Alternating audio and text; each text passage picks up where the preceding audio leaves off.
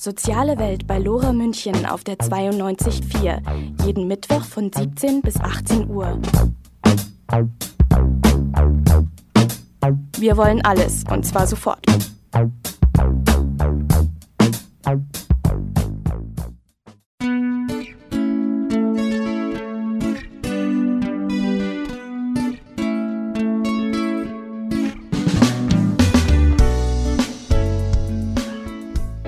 Bewegtes Lernen. Ja, wir bringen Bewegung ins Lernen. Das hier ist kein bräsiges Bildungskolleg, sondern eine bunte Sendung über Lernen in Bewegung. Nicht nur körperlich, auch mental, also zwischen den Ohren. Es geht nicht um Vormachen, Nachmachen, Maulhalten, sondern um sinnliches Lernen. Mit Emotionen, mit intensivem Erleben. Jeden fünften Mittwoch hier bei Lora München 924.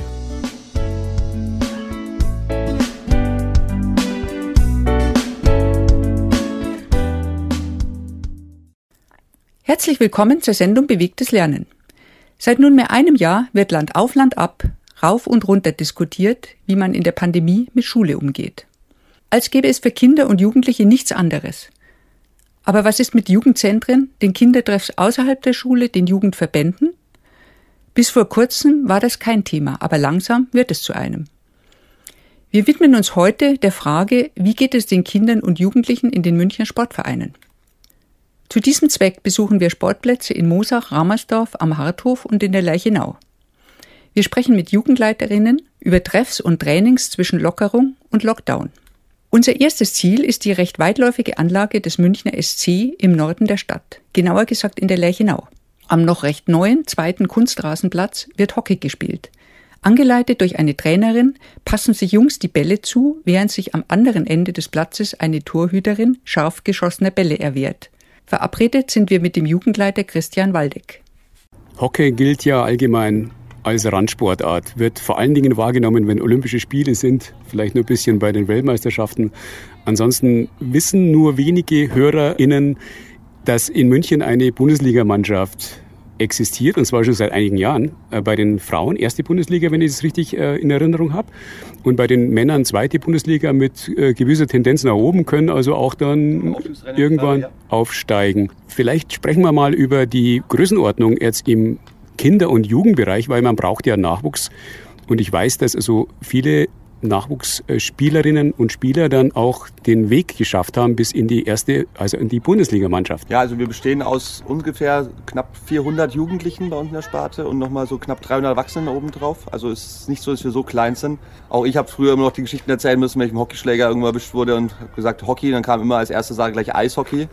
Aber nein, wir sind ja, ich glaube immer, Olympia tut es immer gut, weil wir doch sehr erfolgreich sind und da einmal ins öffentliche Interesse rutschen und dann leider doch wieder eher versiegen. Aber das ist ja das Schicksal vieler Randsportarten, die wir haben und nicht nur beim Hockey, sondern äh, wenn man hinter Fußball sich einordnen muss und dann vielleicht noch Basketball, Eishockey, Handball, dann wird es schon sehr mau. Das Ziel soll auch sein, im besten Falle ähm, baut man sich seine Bundesligaspieler von morgen selber im eigenen Verein. Dazu profitieren wir auch, dass wir im späteren Verlauf auch von anderen Vereinen sich Leute bei uns anschließen und ähm, auch bei anderen Vereinen gut ausgebildet werden und wir nicht übernehmen können und dann noch den letzten Schliff, sagen wir es mal, geben für den Weg zum Bundesligaspieler. Nee, aber es hat noch ein wenig diese Boniertheit. Viele Leute denken noch, das sind nur die reichen Schnösel, aber so ist es gar nicht. Es ist für jeden finanzierbar, es ist kein riesen Mitgliedsbeitrag, wenn man den monatlich sieht. Und von daher jederzeit, wir freuen uns immer, immer über neue Mitglieder oder neue Schnupperkinder. Wie werden denn die Trainerinnen akquiriert? Kommen die jetzt aus den äh, Mannschaften? Sind das ehemalige SpielerInnen? Oder hm, wie kommt man zu den vielen Trainerinnen, die dann auch notwendig sind für die ganzen Mannschaften? Auch da haben wir einen bunten Mix. Das eine sind ehemalige Spieler des MSC, die dann äh, den Weg nachher von aktiven Laufbahn dann auf die andere Seite, auf die Trainerschiene gegangen sind und sich da weiter austoben. Und die Jugendtrainer bekommen wir aus unseren eigenen Mannschaften und bilden sie dann erst bei den kleinen Mannschaften aus und wachsen dann, äh, so wie auch in der Spielerkarriere, je nach Talent wachsen sie mit und wachsen nach oben raus dann. Wenn man Bundesliga sagt, dann ist es letztlich auch Hochleistungssport. Bei Kindern und Jugendlichen gibt es ja in verschiedenen Sportarten immer wieder so den Punkt, es wird gedrillt, es wird alles der Leistung untergeordnet. Wie ist das Selbstverständnis jetzt eines Jugendleiters hier beim MSC? Wir fordern ähm, es nicht ein. Die meisten Kinder bringen es von sich selber mit. Sie wollen gefördert und gefordert werden.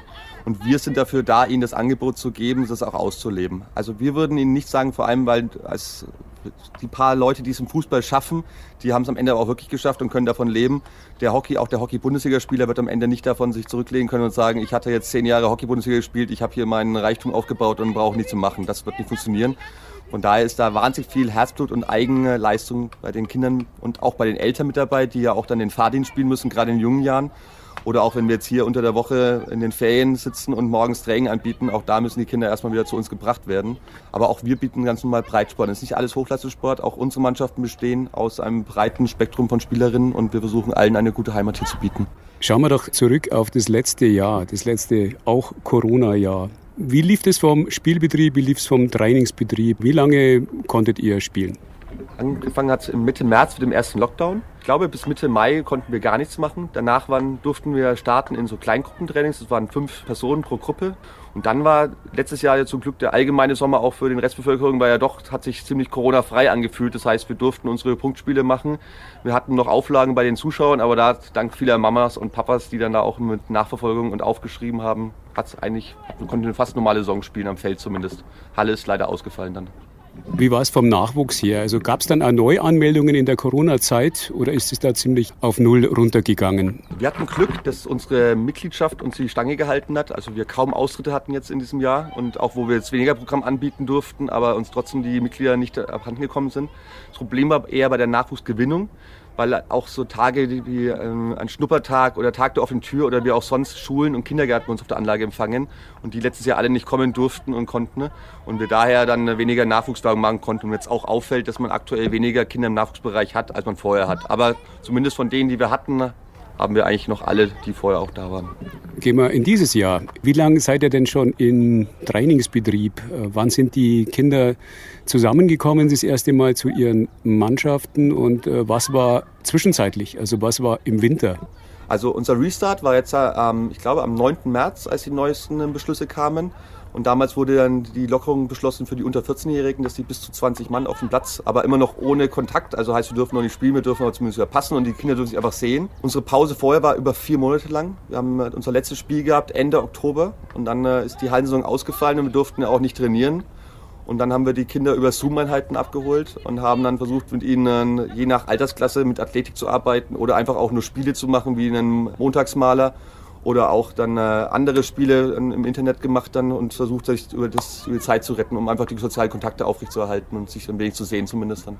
Die Eltern haben da auch mitgespielt, haben die auch ein Interesse daran, dass die Kinder weiter im, am Ball bleiben, buchstäblich im Hockey? Ich glaube, gerade die Eltern sind sehr froh darüber, dass es wieder losgeht, weil einfach den Kindern auch dieser Ausgleich fehlt. Und ob das jetzt Hockey ist oder eine andere Sportart, einfach auch dieses draußen rumtoben, sich mit Freunden treffen, blöde Witze erzählen, all das. Und auch wenn man sich das über Wochen lang eigentlich nur die Eltern als Ansprechpartner hat und wenn es noch die besten Eltern sind, ich glaube, man ist froh, auch wieder jemand anderes zu sehen, kann ich aus meiner Jugend auch sagen und habe trotzdem liebe Eltern.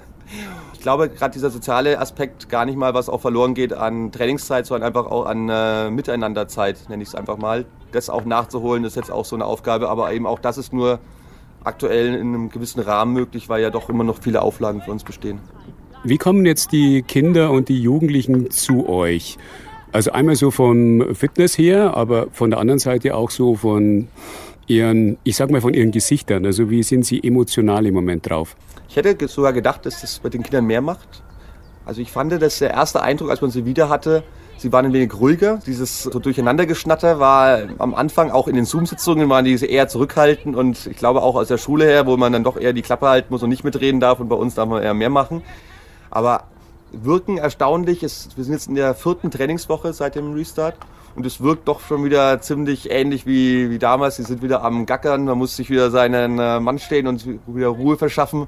Und ja, es sind weiterhin kleine Kinder und es wirkt noch nicht, dass man sagt, so, da ist jetzt der große Knacks, den man es bemerkt, den haben sie, glaube ich, gut verkraftet alle. Wir sprechen die ganze Zeit über die Kinder, aber es gibt ja eben dann auch die Übungsleiterinnen, die TrainerInnen, äh, die jetzt äh, teilweise auch doch belastet sind durch unterschiedliche soziale Situationen. Als Studierende, denke ich mir, äh, als Berufstätige, wie geht's denen denn so? Ich glaube, auch da ist ein diverses Bild, das man vorfindet, weil zum Teil haben wir Haupttrainer, die wirklich nur den Hockeysport haben und auch für uns war dann äh, vier Monate lang, äh, ich glaube, jeder weiß, dass mal zwei Wochen lang frei haben ganz angenehm ist, aber jetzt vier Monate lang nur daheim zu sitzen und dem nach, nicht nachgehen zu können, was man eigentlich gerne macht, ist nicht schön. Für die Studenten äh, die wir auch bei uns im Trainerteam haben, die hatten zumindest noch ihre Online-Vorlesungen und konnten noch einigermaßen ihrem Beruf nachgehen, nennen wir es mal so. Ansonsten unsere jugendlichen Trainer, die auch viele mit aushelfen. Wir haben viele Spieler, die auch nebenbei noch Trainertätigkeiten wahrnehmen. Auch für die war es, glaube ich, die sind froh, wenn sie einfach auch draußen am Platz stehen dürfen und sich auch wieder, soll es auch Training geben. Man nutzt gerade jede Zeit, die man erlaubt ist, draußen zu sein. Und deshalb auch bei Wind und Wetter zu unterhalten uns, gerade bei strahlendem Sonnenschein, aber auch bei Regen am Anfang waren wir froh, einfach mal wieder draußen zu sein. So 50 Meter von uns entfernt sind einige Jungs unterwegs und spielen gerade mit gebührendem Abstand sich die Bälle zu. Welche Trainingsformen gibt es denn jetzt im Moment, die man nach den geltenden Corona-Regeln denn überhaupt durchführen darf? Eigentlich ist die Anzahl an Trainingsübungen immer noch sehr groß. Das Problem ist, wir machen es eigentlich alle, also die meisten Kinder gehen ins Training, um irgendwann zu spielen, um dem Trainer zu zeigen, ich kann es und ich möchte spielen. Und auch im Spiel ist eigentlich vorher man trainiert, um im Abschlussspiel ein schönes Spiel zu liefern und die meisten Kinder kommen eigentlich wegen dem Spiel und das ist leider uns immer noch nicht erlaubt und auch gerade bei den kleinen Mannschaften, wo am Anfang eigentlich keine Runden eingelaufen werden, sondern man irgendwelche Fangspiele macht, das alles noch nicht erlaubt ist, weil Fangen ohne Körperkontakt stellt sich ja nicht ganz so leicht heraus, aber auch für uns Trainer ist gerade zu Beginn ist noch die Auswahl an Übungen recht groß. Die Frage ist, wie lang sich sowas zieht, weil irgendwann sind auch die Kinder können dann den zehnten Zieher oder den äh, Vorhandpass oder Rückhandpass, dann werden die alle sagen, lass mich in Ruder mit und ich möchte einfach spielen. Aber zu Beginn jetzt sind alle noch sehr pflegeleicht und freuen sich einfach wieder am Platz zu sein. Sie strahlen immer noch einen gewissen Optimismus aus. Auf der anderen Seite waren wir gestern oder vorgestern noch bei der Inzidenz von 99. Also das ist ja dann so ein gewisses Damoklesschwert. Wie gehen Sie damit um? Ja, dieses Damoklesschwert schwebt leider über allen von uns, nicht nur beim Hockey sondern, und nicht nur im Sport, sondern leider bei uns allen. Aber ähm, ich habe mir mittlerweile abgewöhnt, irgendwelche Prognosen für mich selber zu machen, sondern genieße den Augenblick weil ähm, es bringt mir nichts, mich schon wieder damit zu beschäftigen, ob wir vielleicht in einer Woche wieder nicht mehr am Platz stehen dürfen oder in einer anderen Übungsform dann nur noch stehen dürfen, weil auch da ist ja angedacht, dass nicht die Vereine komplett geschlossen werden, sondern man in den Gruppengrößen wieder dann variieren könnte und kleiner macht und noch größere Abstände einbaut. Und bevor man sich den Kopf zerbricht über Sachen, die man selber auch nicht beeinflussen kann, versuchen wir den Jungs und Mädels das Beste zu bieten, was aktuell möglich ist und uns immer wieder den Situationen anzupassen. Mittlerweile ist man ja wie auch alle anderen schon ein wenig geübter in der ganzen Situation und wenn es dann wieder nicht erlaubt sein sollte, müssen wir wieder zurück an die Bildschirme und wieder über Zoom arbeiten. Aber wir hoffen das Beste und fingers crossed. Wenn Sie nach vorne schauen, wir haben jetzt Ende März. Was ist im Juli? Natürlich kann es niemand wissen, aber man kann sich ja so ein bisschen Gedanken machen, auch ob die Politik vielleicht sieht, dass Sport im Freien gerade für Kinder und Jugendliche extrem wichtig ist. Ohne es genau sagen zu können, ist genau das die Hoffnung, dass wir eben unsere Lobby noch ein wenig größer wird und man eben auch sagt, dieses Superspreader und alles, ich glaube unter freiem Himmel und so wie wir es hier gestalten mit jungen Menschen, können wir das Risiko nicht ausschließen, aber zumindest minimieren. Und jetzt die Kinder noch mal vier Monate einzusperren, kann auch nicht das Rätselslösung sein. Und ich hoffe einfach, dass mit fortschreitender Impfdauer, mit dem besser werdenden Wetter und dadurch auch weniger auftretenden sonstigen Erkrankungen wir das wieder in den Griff bekommen, so wie letztes Jahr und dann einen einigermaßen normalen Sommer verbringen können. Alle miteinander, nicht nur Hockey. Wir sprachen mit Christian Waldeck, Jugendleiter des Münchner SC, über Hockey im Verein mit Kindern und Jugendlichen zu Zeiten von Corona. Wir fahren Richtung Westen und erreichen den wirklich sehr idyllisch gelegenen Fußballplatz vom TSV Moosach-Hartmannshofen. Übungsleiter Marian Duster erklärt seinen Jungs gerade eine im Übrigen recht komplizierte Trippel- und Passfolge. Danach hat er Zeit für unsere Fragen. Zum Beispiel, wie lange seine Kinder- und Jugendmannschaften in diesem Frühjahr schon trainieren. Also draußen trainieren wir jetzt schon seit, das muss ich überlegen, seit drei Wochen wieder. Aber alles ohne Kontakt, alles nur auf Distanz, beziehungsweise Kontakt so möglichst wie, wie es geht vermeiden lässt sich nicht immer vermeiden, aber. Und wie geht's den äh, Kindern und den Jugendlichen jetzt nach der langen Zeit? Zwar nicht nur fitnessmäßig, sondern auch jetzt von den ganzen Sozialkontakten. Also fitnessmäßig bzw. spielerisch ist es bei uns so, dass wir eh im Online-Training waren. Ähm, also sprich, die sind jetzt nicht von null gestartet. Man hat gemerkt, dass sie sich wieder gefreut haben, dass auch am Anfang wieder viel man sich gefreut hat, die Leute auch zu sehen, auch nicht nur online, sondern auch im echten Leben face-to-face. Ähm, das hat sich ziemlich gefreut und dass sie halt wieder kicken können. Dass sie halt wieder wenigstens wieder aufs Tor schießen können, mal wieder draußen sind. Haben man schon gemerkt, gemerkt dass es denen deutlich besser geht. Haben Sie denn auch Kontakt zu Eltern beispielsweise gehabt? Seit jetzt den letzten Lockdown, seit November, war halt alles per Zoom. Sprich, man hat auch Kontakt mit den Eltern. Und ja, die haben auch immer berichtet, dass dann irgendwann mal die Lust und Laune am Zoom-Training nicht mehr so da war. Das ist natürlich gut verständlich. Wir sind ja jetzt bei einer Inzidenz irgendwo um 99. Ich habe jetzt gerade gehört vor einer halben Stunde, dass es nur mal leicht runtergegangen ist. Haben Sie wahrscheinlich noch gar nicht mitbekommen jetzt. Wie sind die Perspektiven jetzt für die nächsten Wochen? Oh, das ist halt das Schwierige. Also für mich persönlich kann ich sagen, dass es jetzt schwierig ist. Man kann halt schlecht planen.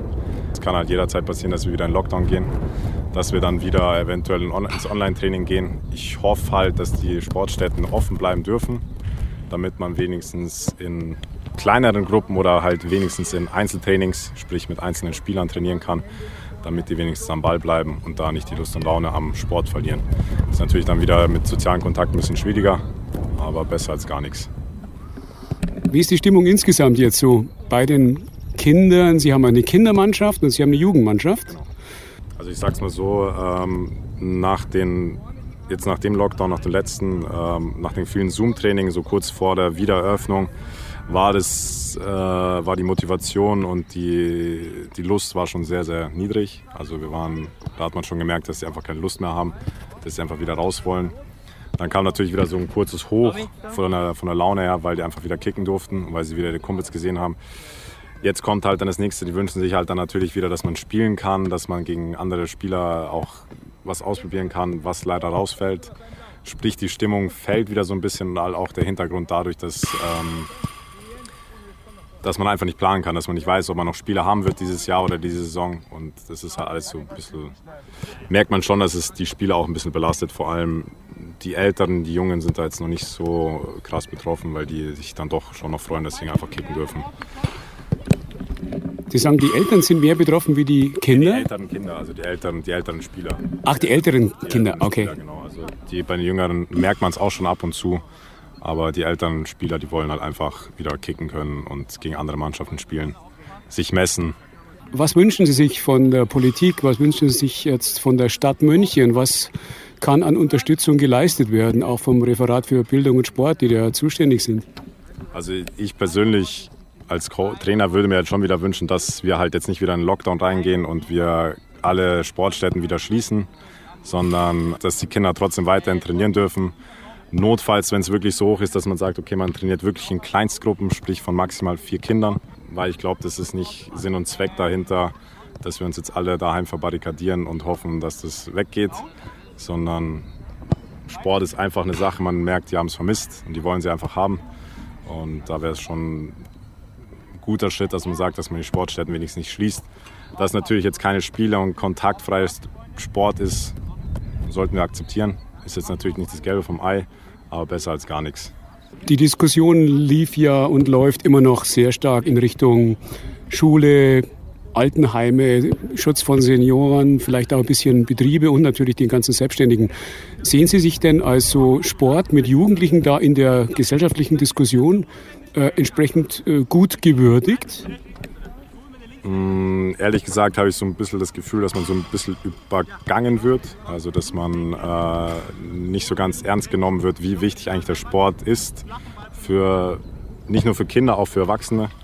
Äh, ist ja Erwachsenensport ist auch nicht erlaubt. Und da merkt man einfach, man wird wie so, ein, so eine Randfigur halt verwendet und, oder beziehungsweise behandelt, die halt jetzt nicht relevant ist, was ich schade finde so grob es klingt, so hart es klingt, ich habe immer das Gefühl, da wo Geld ist, da wird halt geöffnet da wird schnell geöffnet oder wird, wird halt diskutiert.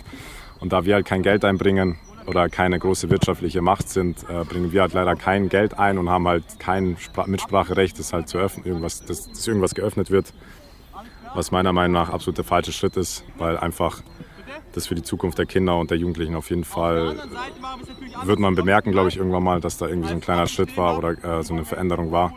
Ich hoffe auf jeden Fall für die Zukunft, dass wir vielleicht, dass das ein bisschen mit uns ein bisschen nachsichtiger umgegangen wird und vielleicht auch gesagt wird, okay, da sind vielleicht nicht so viele Fälle, vor allem draußen, dass da nicht so eine hohe Ansteckungsgefahr ist, dass da auf jeden Fall geschaut wird, dass man normal trainieren kann, normalen Sport machen kann, wenigstens draußen. Hört sich jetzt ein bisschen so an, dass Sie auch die ähm, Freizügigkeit gegenüber so den Bundesliga-Fußball und insgesamt der, dem ganzen Hochleistungssport dann eher äh, skeptisch gegenüber stehen. Äh, höre ich das richtig raus? Ja, skeptisch gegenüber auf jeden Fall, weil natürlich ist eine, eine riesen Geldsache dabei. Ähm, ist auf jeden Fall eine Skeptis, weil vor allem die kleinen Kids meinen immer, hey, wieso dürfen die Großen spielen, wieso dürfen wir nicht spielen? Und das ist dann natürlich immer schwierig zu erklären, weil die dann so einen Bezug drauf haben. Da frage ich mich auch, wieso dürfen die spielen, wieso dürfen wir nicht spielen oder wieso dürfen wir nicht wenigstens normal trainieren. Ähm, weil wir sind ja immer in denselben Gruppen. Wir haben ja immer dieselben Trainingsgruppen. Bei uns ist ja nie eine andere Trainingsgruppe. Das kann man sozusagen sehr, sehr leicht nachverfolgen, falls es da zu einem Fall kommt. Ist schon ein bisschen auch eine kleine Kritik gegenüber den großen Profis. Das Gespräch führten wir mit Marian Duster, Übungsleiter beim TSV Mosach-Hartmannshofen. Auf der gleichen Anlage treffen wir Ferdinand Reinhardt, Partner der Münchner Fußballschule. Unsere erste Frage gilt den Kindern. Wie geht es Ihnen wohl nach dem langen Winter, wo Fußball im Verein, aber auch sonst kaum möglich war? Ja, die Kinder sind jetzt sehr lange zu Hause gewesen und man merkt ihnen an, dass sie halt zu Hause nicht viel Auslauf hatten und kommen dementsprechend natürlich mit mit Augenringen zurück auf den Fußballplatz, Käse weiß und man merkt es auch an der Trägheit. Viel getan haben sie zu Hause leider nicht. Das heißt, die allgemeine Fitness und die Athletik, die ist jetzt auch nicht mehr auf dem super Stand wie jetzt vor eineinhalb Jahren. Nein, leider nicht. Also es sind äh, unterschiedliche Kinder dabei. Der eine ist natürlich immer ein bisschen sportlicher als der andere. Das ist aber auch völlig egal weil man vor dem Lockdown einfach schon eigentlich ganz gut mit den Kids gearbeitet hatte und man kennt seine Pappenheimer natürlich. Nur jetzt kommen alle halt zurück und sind halt einfach raus aus dem Rennen. Ja, das, sie sind träge geworden, das ist eigentlich das Schlimme. Sie sind träge, sie sind ein bisschen faul geworden ja, und sie wollen sich nicht mehr so unbedingt aufraffen. Und da haben Sie völlig recht, die Koordination, vor allem auch das Konditionsniveau ist tatsächlich echt schlimm gesunken. Das stellt man schon fest. Ja. Ich habe es den Kollegen schon äh, gefragt. Also sehen Sie letztlich dann auch den Sport in Vereinen entsprechend gewürdigt in der öffentlichen Diskussion? Nein, eigentlich nicht, weil man muss sich ja vorstellen, klar, jetzt hatten wir den Winter über Lockdown, da war alles zu, weil es auch äh, mieses Wetter war und eisekalt. Aber ich finde trotzdem, dass man an der frischen Luft eigentlich ja alles machen kann. Die größten Gefahren sind beim Skifahren das Anstehen im Lift, das Zusammensitzen auf der Hütte, das ist ja eigentlich nicht gegeben. So beim, am Fußballplatz, wenn man redet, oder am Tennisplatz, da sind kleinste Gruppen unterwegs, die mit Abstand ihren Sport ausüben dürfen. Beim Fußball sind es kleine Gruppen, beim Tennis sind es zwei Leute, die über, übers Netz hauen. Und ich finde einfach, dass das viel zu pauschal gehalten wird. Man sagt Sport, nein, Schluss, weil Ansteckungsgefahr zu groß. Aber es wird hier nicht differenziert geguckt, dass nämlich zum Beispiel auch ein Fußballtraining mit einem Kind und mit einem Trainer oder in einer kleinen Gruppe mit fünf, sechs, sieben, acht, neun, zehn Kindern durchaus möglich ist, indem man halt einfach die Abstände vergrößert. Und eins ist ja auch klar, wenn man heute einem Erwachsenen sagt, du halt mal Abstand zu deinem Nebenmann, dann sagt der allerhöchstens, du kannst mich mal, ich mache, was ich will. Aber Kinder funktionieren ja. Wenn ich Kindern heute sage, du Maxi, du setzt dich jetzt darüber, halt ein bisschen Abstand, sagt er, ah ja, stimmt, alles klar. So, die Kinder hören ja besser, als wir Erwachsenen denken und besser als wir Erwachsenen generell. Und daher finde ich, dass man den Sport für die Kids aufmachen muss und nicht pauschal verbieten sollte, weil da geht so viel mehr und es ist so ultra wichtig, dass die, ja, dass die Kids halt einfach wieder raus dürfen. Es geht nicht nur um die Fitness und die Athletik und um die Kondition, sondern es geht ja letztlich da um das soziale Miteinander. Ja, das ist der zweite Punkt, der halt fehlt. Äh, die Kinder sind es gewöhnt, in ihrer Gruppe zusammen zu spielen, zu kommunizieren, zu sprechen, zu quatschen und auch Schmarrn zu machen, sind wir doch mal ganz ehrlich. Das fehlt einfach. Die Kids sind zu Hause, sitzen vor der Glotze und der einzige ja, Ansprechpartner ist eigentlich erstmal indirekt, nämlich über das Handy dann der Freund. Und es darf eigentlich nicht sein, weil die Kinder müssen zusammensitzen, müssen flüstern müssen frech sein und müssen sich halt auch unterhalten können. Ja? Wie siehst du das und was darfst du und wie geht's dir eigentlich? Ja?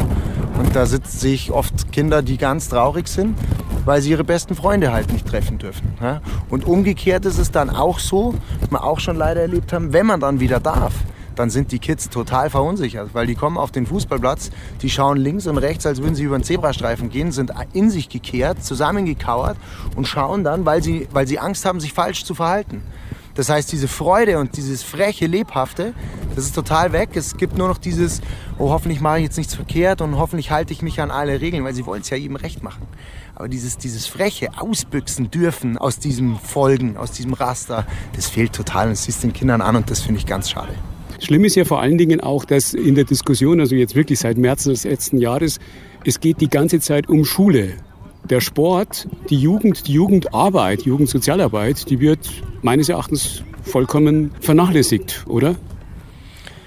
Ja, man hat das Gefühl, dass es tatsächlich mehr um ja, um die Schule geht als um den Sport, wobei man da fair sein muss. Die Schule ist nun mal einfach das Wichtigste und das, was die Kinder da lernen, das ist ja natürlich auch dann später fürs Leben essentiell, ja, und die kommen halt auch einfach nicht hinterher. Nur finde ich, dass wir, wenn wir schon immer von Schule und Schulöffnungen sprechen müssen, den Sport nicht ganz vergessen dürfen. Weil da so viele Kompetenzen mit geübt und trainiert und erlernt werden, die ja Schule an sich in nicht viel nachstehen. Klar ist es wichtig, dass ich am Ende meine, meine Gleichungen rechnen kann ja, und meine, Sprache, meine Fremdsprache gelernt habe. Aber es ist einfach genauso wichtig, seine Leidenschaft ausgelebt zu haben, sich bewegt zu haben und mal von diesem stupiden Rumgesitze zu Hause, vor dem Laptop, vor diesen Zoom-Geschichten aufzustehen und sich zu bewegen und auszubüchsen. Und das muss man schon in einem Zuge nennen, wenn man von Schule und Schulöffnung und Konzepten in der Schule spricht. Und eins darf man nicht vergessen, Schule ist drinnen, und Sport ist draußen und man kann jeden Sport auch draußen ausüben. Ob es Fußball, Tennis oder Skifahren ist, man kann raus an die frische Luft und das muss man einfach sich bewahren. Wie groß ist Ihre Hoffnung jetzt für die nächsten Wochen und Monate, dass Sie hier weitermachen können? Ja, einzeln dürfen wir ja, sobald es über 100 geht, trotzdem. Also so eins zu ein Kind, ein Trainer, das geht schon.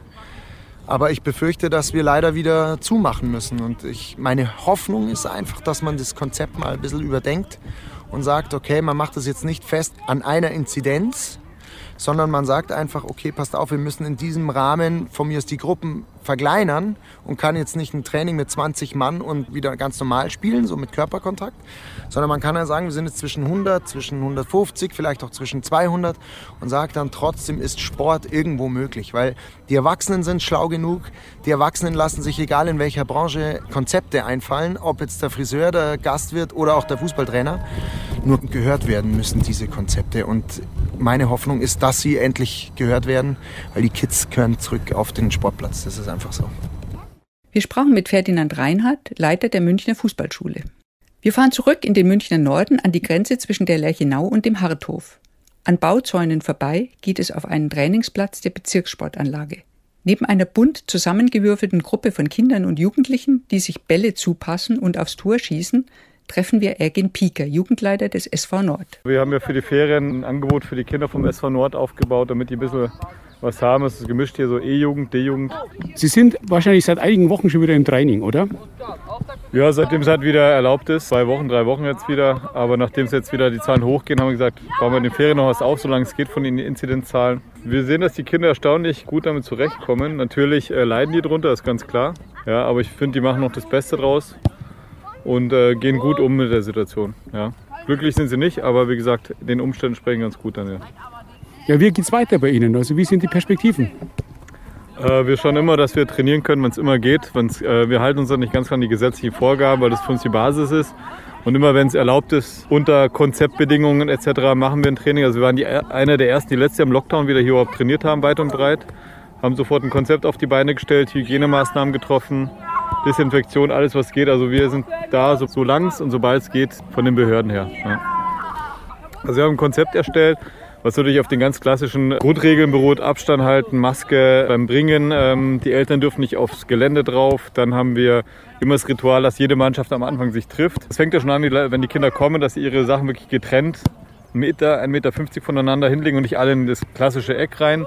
Dann ähm, die Hände desinfizieren, also als Ritual. Erstmal wird natürlich nach den, äh, nach den Symptomen gefragt, ob jemand Symptome hat oder mit jemandem Kontakte, der Symptome hatte. Dann äh, Hände desinfizieren, trotzdem nochmal und auch die Übungen sind so aufgebaut, dass man halt möglichst jetzt den Ball nicht in die Hand nimmt und weiterreicht, sondern alles äh, möglichst mit wenig Kontakt. Und auch schon die äh, Übungen entsprechend mit Abstand durchführen kann, so Technikthemen. Dann fängt es ja an auch bei den Wartezonen, dass man wirklich Hütchen aufstellt, damit die Kinder, die halt dann äh, im Effekt irgendwann nicht mehr vielleicht dran denken, dass man schaut, dass es passt. Und so ist, sagen wir mal, das Gesamtkonzept, so gut es halt geht als Verein. Ja. Wie sind die Hoffnungen für die nächsten Tage, Wochen? Monate. Äh, von was gehen Sie aus? Ja, die Hoffnung stirbt zuletzt. Man muss positiv bleiben. Letztes Jahr hat es ja auch gezeigt, dass mit den steigenden Temperaturen zumindest da ein gewisser Effekt einsetzt. Und ähm, ich denke, frische oder Sport an der frischen Luft, Bewegung an der frischen Luft ist immer ein gutes Symbol. Also da Kinder wegzusperren, einzusperren, irgendwo rein, bringt ja auch nichts. Also von daher hoffen wir, dass es wirklich in gewissen Maßen ermöglicht ist, auch wenn es kontaktfrei bleibt. Ja. Hauptsache Kinder gehen raus, bewegen sich, treffen ihre Freunde auch, ja. Also von daher sind wir mal positiv gestimmt. Den Spielbetrieb haben wir ja erstmal abgeschrieben, ja, aber ich sag mal so, wenn die Kinder, wie gesagt, zumindest kommen können, trainieren können, ein bisschen bewegen können, sind wir schon optimistisch und, und finden es gut. Ja. Fühlen Sie sich von der Politik entsprechend unterstützt? Entsprechend gesehen? Grundsätzlich schon, ja. Also ich, ich denke schon, dass die Politik schaut äh, und versucht zu tun, was geht. Man kann es nie allen recht machen. Es wird immer Gruppen geben, die sagen, ja, was mit mir, was mit mir, sieht man jetzt auch im Einzelhandel und Friseur etc., dass da nie leicht ist, dass man nie allen recht machen kann. Also von daher sehen wir schon, dass es gesehen wird, die Kinder. Klar sind wir hinter den Schulen und hinter anderen Themen, aber im Prinzip denken wir erstmal positiv, dass wir auch da sagen, okay, wenn was getan werden kann, wird es getan für die Sportler und für die Kinder und schauen, dass wir uns halt danach richten. Ja. Unser Interviewpartner war Ergin Pieke, Jugendleiter des SV Nord. Auch Xaver Stich kommt mit seiner regelmäßigen Kolumne am Thema Corona nicht vorbei. Sein Text trägt die Überschrift Wie Schule Lernen verhindert. Georg Kerschensteiner war Anfang des 20. Jahrhunderts Münchner Stadtschulrat und gilt heute als bedeutender Vertreter der Reformpädagogik. Er sagte mal, dass Bildung das ist, was übrig bleibt, wenn man alles Gelernte wieder vergessen hat. Das ist so ziemlich genau das Gegenteil dessen, was man in diesen Tagen aus den Kultusministerien so vernehmen kann. Da geht es um den vielen Stoff, der wegen dieser schlimmen Seuche nicht eingetrichtert werden kann, dass die Wissensmast nicht funktioniert, wie sie funktionieren sollte, dass ein ganzer Jahrgang durch den Rost fallen würde. Nun gut, das wird in den Stehsätzen der Bildungsbürokraten vielleicht etwas anders formuliert, aber gemeint ist es schon, wie hier vorgetragen. Es ist ja nicht so, dass man sich seit März 2020 keine Gedanken zum bis dahin vorherrschenden Präsenzunterricht gemacht hätte. Aber sind das auch die richtigen Gedanken? Homeschooling, digital gestützter Fernunterricht, Wechselmodell oder verlängerte Ferien mit verschärften Hausaufgaben sind das wirklich die Alternativen zum Schulbankdrücken, das man immer noch als den Königsweg des Paukwesens betrachtet? Eltern, Lehrkräfte, Schulleitungen, aber auch Lehrerinnenverbände und die Gewerkschaften beklagen unisono, dass jedes Bundesland je nach Schultyp und Gusto der Verantwortlichen Regelungen trifft, die entweder unverständlich oder zu spät kommuniziert oder nicht realisierbar und meistens alles zusammen sind. Dazu kommt der immer gleiche Vorwurf, dass man die Digitalisierung der Schulen verschlafen hätte. All das mag ja berechtigt sein, aber trifft das wirklich den Kern des Problems? Warum nicht mal über den Tellerrand schauen und Schule neu denken? Es sind bürokratische Scheuklappen, mangelnde Fantasie und der fehlende Wagemut der Kultusbehörden und ihrer nachgeordneten Exekutivorgane. Es geht immer nur um zwei Formate.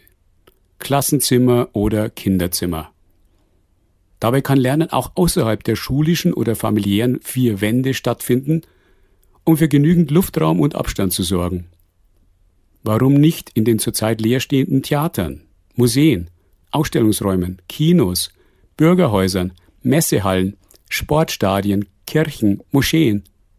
Und warum nicht in den Parks, Grünanlagen, Sportplätzen, Wäldchen und Wäldern, in Fluren und Auenlandschaften? Nein, das geht nicht nur bei gutem Wetter und milden Temperaturen. Die Waldkindergärten und Draußenschulen praktizieren ihr Geschäft ganzjährig, wenn Bauwägen, Forsthäuser, aufgelassene Trambahndepots und Scheunen mal temporär den notwendigen Schutz vor Kälte, Schnee und Regen bieten. Aber man hört sie schon, die Stimmen, die da warnen. Ist ja alles schön und gut, aber wenn im Museum eine Vase zu Bruch geht, wer zahlt dann? Können denn Lehrkräfte zivil und auch strafrechtlich belangt werden, wenn sie einen Fehler machen? Und wie ist das mit den versicherungsrechtlichen Fragen? Muss eine Lehrkraft nicht eine staatlich anerkannte Waldgängerinnenausbildung samt Prüfung vorweisen, bevor sie mit ihrer Klasse in den Forst geht? Es ist eben nicht einfach, so mir nichts, dir nichts, in einem durchregulierten Land wie diesem lernen anders zu denken als vor 100 Jahren. Wobei, bereits damals gab es die beschriebenen Alternativen. Sie hörten eine Kolumne von Xaver Stich mit dem Titel Wie Schule Lernen verhindert. Unser letzter Besuch gilt der Bezirkssportanlage Görzer Straße in Ramersdorf. Dort sind wir verabredet mit Bernhard Hunzinger, Jugendleiter der Munich Cowboys. Munich Cowboys? Die Cowboys und Cowgirls, das sind unter anderem über 300 Jugendliche, die von 40 Übungsleitern betreut werden. Als erstes fragen wir unseren Gesprächspartner, wann der Trainingsbetrieb wieder aufgenommen wurde. Ja, normalerweise würden wir den Winter tatsächlich durchtrainieren. War jetzt natürlich aufgrund der Corona-Pandemie nicht möglich. Wir sind jetzt mit der U19-Mannschaft aufgrund dessen, weil das eine Bundesligamannschaft ist, seit einem Monat würde ich sagen wieder im Training. Da haben wir eine Sondergenehmigung bekommen, eben als Bundesliga, als Leistungssport. Und für die unteren Mannschaften, also U11, U13 und die U16, die sind seit zwei Wochen wieder im Training. Bei der U16 aber eben eingeschränkt aufgrund der Infektionsschutzverordnung eben. U16, U11 und so weiter muss man jetzt dafür die Hörerinnen und Hörer ja. sagen. Das geht also jetzt jeweils ums Alter, also quasi unter 11 und ja. unter 19. Genau. Deswegen dürfen auch bei der U16 eben nur die trainieren, die 14 oder jünger sind, weil es aufgrund der aktuellen ähm, Infektionsschutzverordnung gar nicht anders möglich ist. Es gibt ja eine ganze Menge von Übungsleitern und Trainern bei Ihnen jetzt im Verein. Was berichten die denn jetzt so von der langen Zeit, wo die Jugendlichen wohl weniger Bewegung hatten, also sowohl leistungsmäßig als auch sozial? Also das, was ich mitbekomme und ähm, was ich auch höre von, von unseren Trainern, ist, dass bei den älteren Kalibern gerade ähm, in der Stadt, wo man auch wenig Platz hat und wo man in den letzten Monaten auch sonst wenig raus konnte, ähm, dass wahrscheinlich ein bisschen auch das, ich will das jetzt, Aggressionspotenzial hört sich blöd an, aber die Leute, die Jungs werden unausgeglichener. Ja, wir reden hier von jungen Männern, die aktuell keine Möglichkeit hatten. Und die sind Gott froh, dass sie wieder rauskommen. Ich glaube, das ist auch der soziale Aspekt, dass viele einfach in Stadtwohnungen hocken, nicht, sich nicht bewegen konnten. Wenn sie sich mal mit Freunden getroffen haben, dann illegal in Anführungszeichen oder mit einem schlechten Gewissen. Und für die ist das Gold wert, dass wir da draußen sind. Deswegen haben wir auch alles getan, dass wir wieder rauskommen. Und gerade in den jüngeren Mannschaften ist es hauptsächlich, also auch die Freunde natürlich treffen. Ja, das Soziale ist ein Riesenaspekt hier. Ähm, deswegen war es uns wichtig, dass wir auch alle Mannschaften wieder rausbekommen, seitdem wir es dürfen. Diese Woche wird es schon wieder knapp mit der Inzidenz. Wir haben aber auch hier dagegen gesteuert, dass wir tatsächlich ähm, auch Athletiktraining online angeboten haben. Es sind ja nicht nur Jugendmannschaften, sondern es sind ja auch Kindermannschaften, die jetzt bei Ihnen aktiv sind. Äh, Gibt es dann einen Unterschied zu den Heranwachsenden oder den unter 19-Jährigen vom sozialen Miteinander? Äh, ich glaube, das soziale Miteinander steht beim Football eh sehr, sehr im, im Mittelpunkt. Da sind wir bei ähm, allen Mannschaften gleich und wir hören auch hauptsächlich von Eltern, die deren Kindern vom Fußball, die meisten Jungs in Deutschland oder Mädels, ähm, wir haben in den unteren Mannschaften auch Mädels in Deutschland, spielen eben erstmal Fußball. Die kriegen schon mit, dass es bei uns vom Miteinander her deutlich schöner ist und deutlich ähm, einfacher ist, dazuzugehören ähm, im Football. Da sind wir sehr integrativ. Der wichtigste Unterschied ist eigentlich, dass wir in der U11 ähm, und in der U13 hauptsächlich Flag Football spielen. Das ist eine kontaktlose bzw. kontaktarme Variante, wo nicht getackelt wird, sondern wo die Kids ähm, Flaggen, äh, einen Flaggengürtel haben, der gezogen wird stattdessen. Das spielen wir im Frühjahr und im Herbst gibt es dann immer eine kurze Saison mit Tackle Football, wo wir dir die Kids langsam an den Kontakt herangewöhnen. Und erst eigentlich in der U16 spielen wir dann Vollkontakt das ganze Jahr über. Tackling heißt was genau? Tackling bedeutet tatsächlich das, was man sich unter American Football vorstellt. Das heißt Helm auf, Ausrüstung an ähm, und sich gegenseitig allgemein gesagt umrennen. Wobei das ich tatsächlich immer weniger gerne benutze, dieses Wort, weil es ein hochtechnischer Sport ist, Football und wir da tatsächlich auch gerade was ähm, Technik betrifft enorm drauf achten, weil je besser wir die Technik coachen, ähm, desto geringer haben wir hier auch ähm, Verletzungsproblematiken. Also es ist ein kontrolliertes Umreißen, ein Tackling. Und passt es dann auch jetzt zur Entwicklung, wo es geht um äh, soziale Kompetenz und das entsprechende Miteinander? Wie verträgt sich das, wenn Sie sprechen auf der einen Seite von Umrennen und von der anderen Seite von äh, Gemeinschaftssinn? Hm, das hat verschiedene Komponenten beim Football. Also der erste ähm, die erste Komponente ist hier tatsächlich, dass es ein sehr harter Sport trotz allem ist. Es ist ein körperbetonter Sport und das funktioniert nur, wenn es extrem fair zugeht. Also ich habe selber auch mit Fußballspielen angefangen und wir erfahren immer wieder auch, dass Leute überrascht sind, wie fair es miteinander umgeht. Auch auf dem Feld, selbst egal ob wir von Jugend reden oder Bundesligamannschaften, der Wettkampf ist ein sehr fairer Wettkampf. Es ist ein harter Wettkampf, aber umso fairer ähm, ist er dementsprechend auch, weil es eben sonst gefährlich werden würde und das weiß jeder. Deswegen ist es ein sehr fairer Sport. Es ist der fairste Sport, den ich gespielt habe in meinem Leben. Dann ist Football ein kompletter Mannschaftssport. Also wir haben sehr ähm, unterschiedliche Positionen auf dem Feld, ähm, die einzeln eigentlich gar nichts anrichten könnten. Das heißt, das Miteinander muss funktionieren, weil sonst der Sport gar nicht funktioniert. Und ähm, dazu kommt, dass wir, glaube ich, ein sehr integrativer Sport sind. Das kommt auch wieder über die Beschaffenheit des Sports an sich. Das heißt, wir können äh, große, dicke, dünne, kleine Jungs eigentlich und Mädels ähm, integrieren. Äh, wir haben eigentlich für jeden Körpertypen ähm, die Möglichkeit, ähm, Platz zu finden bei uns. Und da ist es miteinander, das merkt man ja schon relativ schnell. Also gerade wenn wir wir merken es immer wieder, Jungs oder Mädels, die für ihr Alter besonders groß sind oder besonders schwer sind. Ja, die haben beim Fußball, die werden ins Tor gestellt oder irgendwo auf die Einwechselbank gesetzt. Bei uns spielen die eine ganz zentrale Rolle.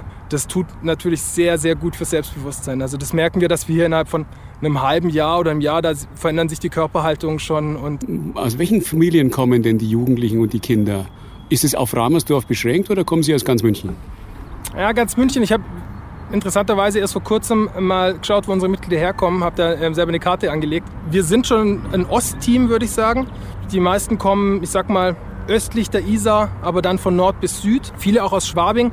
Ich würde gar nicht, die soziale Schichtung festzulegen ist schwierig. Wir haben eigentlich, und das ist das Schöne daran, eigentlich aus allen sozialen Schichten tatsächlich Jugendliche hier. Ich würde mir tatsächlich wünschen, noch mehr Jugendliche aus den äh, hier angrenzenden Stadtvierteln ähm, zu bekommen, Neuperlach oder auch Giesing, Ramersdorf. Wie Sie schon gesagt haben, es ist nicht gerade der Gentrifizierungs-Hotspot in München. Und das ist eigentlich was Gutes, weil Football, wie ich ja gerade schon gesagt habe, viel Positives auch sozial mit sich bringt. Und da wollen wir eigentlich arbeiten. Da ist leider eine große Hürde, mit der wir zu kämpfen haben, ähm, die Kosten für die Ausrüstung. Also ein ein Helm und ein Pad und sonstiges, das sind dann einfach mal einmalige Anschaffungskosten von mehreren hundert Euro. Und dann wird es schwierig, gerade, ich mag das Wort sozial schwächer nicht, Familien mit weniger Geld das Ganze schmackhaft zu machen. Ähm, deswegen haben wir uns jetzt aber auch zehn neue Leihhelme und Leihpads, also Ausrüstung, ähm, angeschafft, um genau solchen Jungs und Mädels äh, den Einstieg auch zu erleichtern. In der Zeit, als jetzt Training nicht möglich war, teilweise aus Witterungsgründen, vor allen Dingen wohl auch aus Corona-Gründen, wie haben denn die Jugendleiterinnen, wie haben denn die den Kontakt gehalten?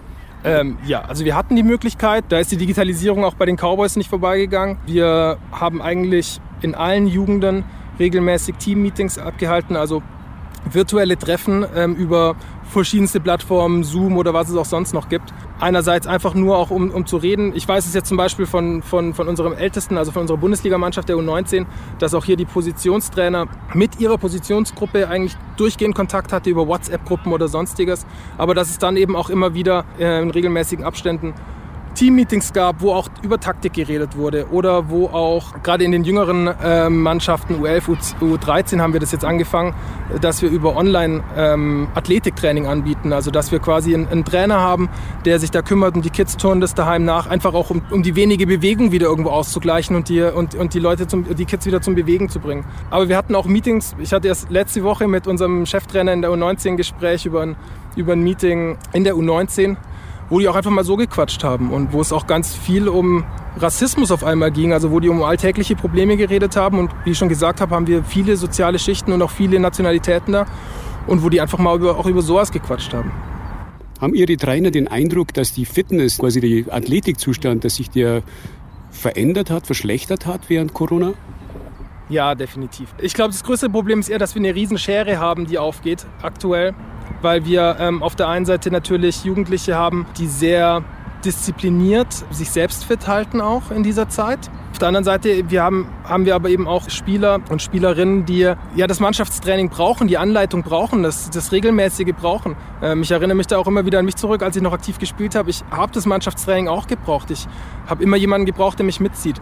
Und das fehlt gerade bei Corona extrem. Und das Problem, was wir jetzt, wo wir wieder im normalen Training sind, fällt das enorm auf, dass wir eine riesen Schere haben, dass sich das obere Drittel weiterhin eigentlich selbstständig fit gehalten hat, aber das untere Drittel wir athletisch, ich will jetzt nicht sagen verlieren oder verloren haben, aber dass die jetzt einfach einen Stillstand hatten, der jetzt schwierig wird aufzuholen bis zu einer etwaigen Saison findet, sollte sie stattfinden. Das ist das größte Problem tatsächlich. Sprechen wir doch nur mal so ein bisschen über die Strukturen. Sie brauchen ja auch letztlich, wenn man hier dieses große Gelände sieht, die Unterstützung der Stadt, speziell das Referat Bildung und Sport. Wie zufrieden sind Sie denn mit der Unterstützung durch das Referat und durch die Stadt ganz allgemein? Ich würde mal sagen, rein von der Kommunikation her ist es gut. Also wir haben eine relativ schnelle Kommunikation gehabt mit der Stadt, jetzt auch gerade, wo es wieder darum ging, anfangen zu können mit unseren Mannschaften, wo es um Trainingszeiten ging, wo es auch abgestimmt werden muss, weil hier auf dem Platz eben auch Fußballer trainieren. Das heißt, da war ich die Koordination sehr schnell und sehr gut. Ich kann mich auch null beschweren über die Tatsache, dass wir unseren Bundesligamannschaften die Sondergenehmigung bekommen haben, was super wichtig ist. U19, wenn wir jetzt mal in der Jugend bleiben, die U19-Bundesliga soll irgendwann im Juni beginnen, Mitte Juni. Wenn wir jetzt nicht trainieren würden, hätten wir ein Riesenproblem. Das wird jetzt schon richtig problematisch, weil wir immer noch nicht Kontakt, in Kontakt gehen dürfen. Wir können jetzt wenigstens taktisch wieder arbeiten, aber dass wir hier die Sondergenehmigung bekommen haben, mit natürlich einem gut durchdachten Hygienekonzept, und dass es aber reibungslos und schnell lief, das war eine super Zusammenarbeit. Auf der anderen Seite würde ich mir zum Teil schon mal ein bisschen mehr Flexibilität wünschen, gerade als Randsportart. Ja, also wenn man daran denkt, dass eigentlich jeder Stadtteil in München irgendwo seinen eigenen Fußballverein hat mit einem eigenen Platz ähm, und wir eigentlich um jede Platzzeit kämpfen müssen oder um jede Lagerfläche kämpfen müssen, dadurch, dass wir eben kein eigenes Vereinsgelände haben, da würden wir uns, und da spreche ich glaube ich für viele Randsportarten in München, würden wir uns schon ein bisschen mehr ähm, Aufmerksamkeit wünschen, um einfach Dinge realisieren zu können ähm, und auch vielleicht ein bisschen niederschwelligeren Zugang. Also wir hatten jetzt eine Geschichte, wo es um die Aufstellung von Bürocontainern ging, weil wir einfach auch, wir haben nicht mal eine Geschäftsstelle, beziehungsweise ja, keine eigene Geschäftsstelle in dem Sinne, wo es dann an der Baugenehmigung quasi scheitert. Also wir hatten Bürocontainer vorgehabt hier aufzustellen, wir hätten die selber angeschafft, die hatten die auch schon und dann scheitert es an der Baugenehmigung auf einer Wiese, die nicht genutzt wird. Wo da jetzt das Referat für Bildung und Sport äh, dran schuld ist, weiß ich nicht. Aber das ist halt so die allgemeine Bürokratie, wo kleine Vereine tatsächlich, ich glaube, überall dran scheitern. Das ist kein Footballproblem, sondern das ist ein Problem von Randsportarten, die nicht Fußball heißen in Deutschland. Letzte Frage. Wir sind ja heute am Montag, wahrscheinlich an dem Tag, wo also jetzt die Inzidenz über 100 geht. Wie ist denn Ihre, ja, Ihr Gefühl in Bezug auf die nächsten Wochen und auf die nächsten Monate? Wie geht es denn bei Ihnen ganz konkret weiter? Haben Sie da ganz konkrete Pläne für unterschiedliche Szenarien? Tja, das ist eine gute Frage. Tatsächlich fliegen wir ja schon seit über einem Jahr auf Sicht im Endeffekt. Das heißt, langfristige Planungen haben wir eh begraben. Ich denke jetzt vor allen Dingen an die Kinder- und Jugendmannschaften, also vor allen Dingen aus der Perspektive der Kinder und Jugendlichen. Ja, bei den Kids werde ich wahrscheinlich heute noch oder unser ähm, sportlicher Leiter wird heute noch eine E-Mail rausschicken, dass ab morgen wahrscheinlich kein Training mehr stattfindet für U11, U13 und eben den jüngsten Jahrgang aus unserer U16. Und das ist meiner Ansicht nach ein Debakel, weil es haben die ja zweimal trainieren dürfen. Es ist herrliches Wetter. Es müssen die Kids wieder rein.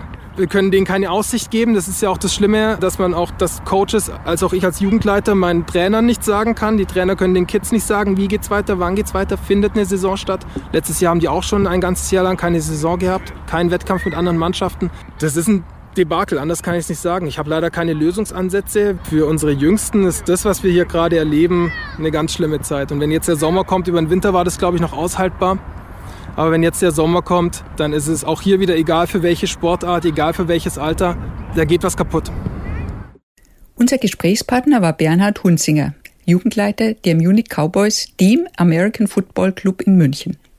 Das war die Sendung Bewegtes Lernen auf Lora München. Die Redaktion hatte Bernd Heckmeier, durch die Sendung führte sie Ingrid Scheffler. Uns interessiert Ihre Meinung zur Sendung. Anregungen, Kritik oder gerne auch ein positives Feedback schicken Sie bitte per Mail an kritik.lora924.de. Wir freuen uns über jede Rückmeldung.